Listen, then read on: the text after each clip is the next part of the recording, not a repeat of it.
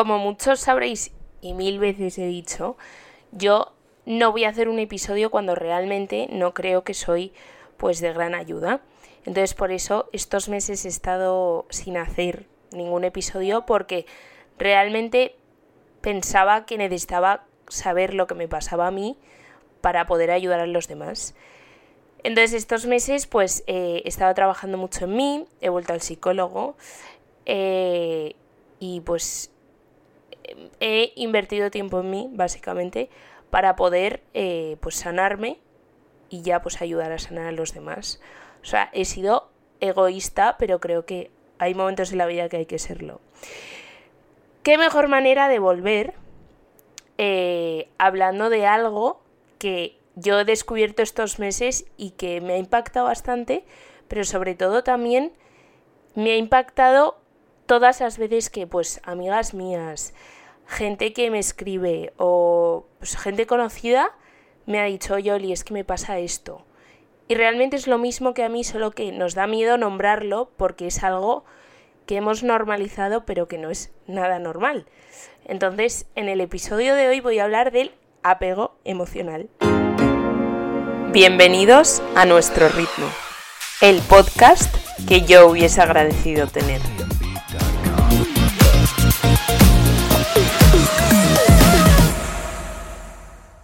Quiero empezar hablando de qué es el apego emocional. Partiendo de la base de que el apego emocional no es solo en las relaciones, también hay pues eh, con tu familia, con tus amigos. Yo hoy en el episodio de hoy voy a hablar en el ámbito de las relaciones, en el ámbito del amor, porque es lo que yo he sufrido y he vivido, entonces de lo demás no puedo hablar porque no tengo ningún tipo de experiencia.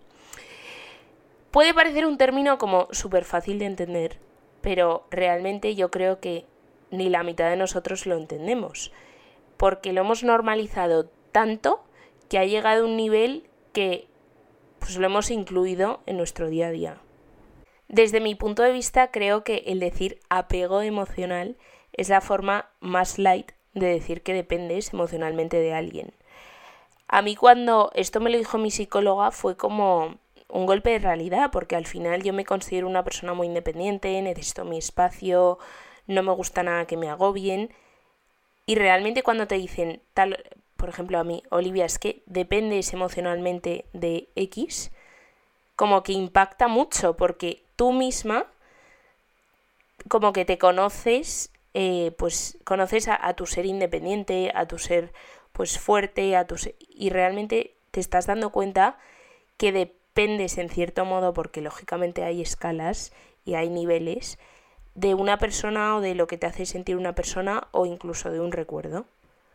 Creo que el ejemplo más claro para hablar sobre la dependencia emocional es los famosos remembers. Yo he sido la primera que le he reído las gracias a mis amigas cuando pues les ha pasado o yo lo he hecho, yo misma lo he hecho y yo he en bucle mucho tiempo con una persona.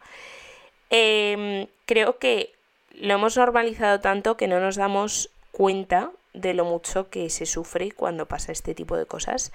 Porque yo realmente no me creo lo de, no tal, han vuelto a pillar pero nada, no sienten nada.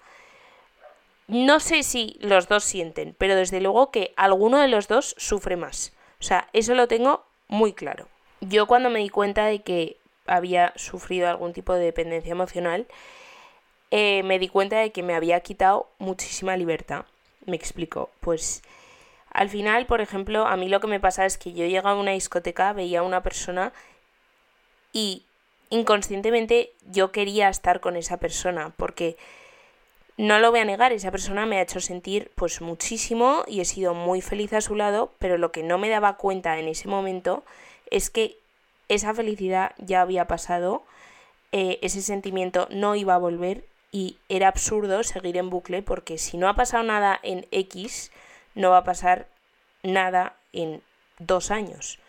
Entonces creo que tenemos que darnos cuenta que eh, los famosos remembers, eh, la, dependencia emocional o el estar eh, continuamente comparando pues, a alguien que estás conociendo con tu ex es algo que nos quita muchísima libertad y que nos hace sufrir mucho más de lo que nos damos cuenta. yo cuando me di cuenta de que me estaba pasando esto me dio como miedo. Es verdad que pues yo lo, he, lo estoy sobrellevando bastante bien porque yo no tengo un apego emocional muy muy fuerte, pero yo conozco a muchísimas personas que realmente dependen completamente de no hace falta ni que sea su ex, de su novio o de su novia y que realmente es gente que no se da cuenta de lo mucho que está sufriendo y lo mucho que le va a pasar factura. Cuando yo me di cuenta de que esto en cierto modo me estaba pasando y que tenía eh, pues algo de dependencia emocional con una persona, la primera imagen que me vino a la cabeza fue mi corazón dependiendo de otro corazón, literal. Y yo, pues como me considero, pues lo que he dicho antes, tan independiente, fue como que mi cabeza me dijo, Olivia, espabila, colega. O sea, esto no puede ser, no puedes ir de independiente, ir de fuerte y para un sentimiento depender de otra persona. ¿Por qué no? Porque no se puede y porque, bueno, hay personas que yo que sé que a lo mejor sí sirven para esto, pero yo no sirvo, yo no soy una persona que sirva para depender emocionalmente de una persona. Y nadie debería de servir, pero hay gente que lo lleva mejor y yo lo llevaba muy mal. Pues porque mi continua preocupación era, es que voy a estar toda la vida en este bucle, es que, eh, ¿qué hago? O sea, ¿qué hacemos? Eh, lo intentamos, pero si lo intentamos nos odiamos, pero si no lo intentamos nos, nos queremos. Es como que nada tenía sentido y cada día me agobiaba más el tema. Pero de lo que me di cuenta es que yo en el fondo no es que no pudiese, es que no quería desapegarme de esa persona. Yo pues estaba en mi zona de confort, literalmente el apego emocional tiene mucho que ver con la zona de confort. Me daba muchísimo miedo como dar una oportunidad a otra persona porque, Dios mío, ¿de qué iba a hablar yo con otra persona? Eh, todo dependía de mí. Al final, yo por mucho que escuchase 3.000 episodios como estos, por mucho que leyese muchísimos libros de desapego emocional, por mucho que hablase con mi psicóloga, con mi madre, con mis amigas, da igual, o sea, eh, la clave literalmente era yo. O sea, la clave aquí, si tú te quieres desapegar de alguien emocionalmente, puedes. Y puedes perfectamente, solo que tienes que querer. Os voy a contar algo que a mí pues me funcionó muy bien y que mm, me di cuenta eh, el día que pues que, que me di cuenta también de que me estaba pasando esto. Yo pues eh, creo que era un viernes o un jueves y yo tenía psicólogo de 6 a 7 poneros o de 7 a 8 y yo luego salía y entonces yo sabía que me lo podía encontrar porque al final eh, pues todo el mundo acaba saliendo a los mismos sitios y pues hay veces que te lo encuentras y hay veces que no. Y entonces yo le pregunto a mi psicóloga, vale, ¿qué hago si me lo encuentro esta noche? O sea, ¿qué hago? Porque fenomenal, yo quiero que esto termine, depende completamente de mí, fenomenal, pero hay veces pues que necesitas un empujoncito, entonces le dije, ¿qué hago? O sea, ¿qué hago, por favor? Y me dijo, Olivia, ¿no te quieres dar cuenta de todas las opciones que hay antes de acabar hablando con él? Y dije, ostras, es verdad. O sea, hay tantas opciones, pues eh, enterarte a dónde sale y no salir ahí. Eh, si le ves y realmente no puedes aguantar como el dolor, las ganas o lo que te pase, coge y vete. Te aseguro yo que va a ser una opción mucho más inteligente esa que eh, el acabar la noche a las 6 de la mañana y a las seis y media verte en la situación de que estás hablando con él de lo vuestro y de lo bonito que es, porque no es bonito. O sea, eh, así de fácil. Luego, pues, estar en la misma discoteca, pero oye, pues uno en una parte y otro en otro, ¿sabes? O sea, es que hay muchísimas opciones. De, anda que a mí no me han dicho amigas, oye Oli, si me ves con este tío, quítame. Y anda que yo no, casi les tiro el pelo para quitarlas, ¿sabes?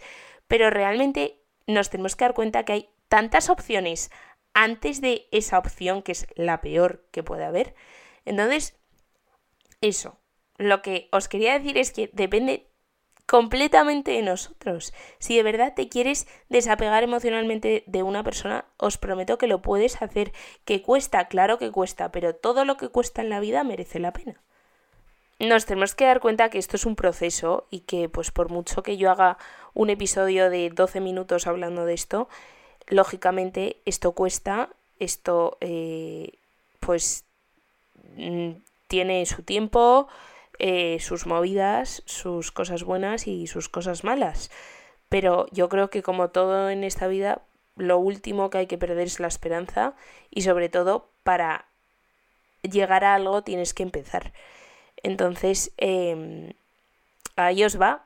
o sea, todo depende de vosotros. Luego de repente os veis pues dentro de unas semanas o unos meses en una situación de completa libertad, porque es como quitarse un peso de encima y decir, ¿sabes? Por fin, pues eh, me puedo dar una oportunidad a mí, otra oportunidad, puedo dar una oportunidad a otra persona, ¿sabes? Pero hay mil cosas buenas que te trae el desapego.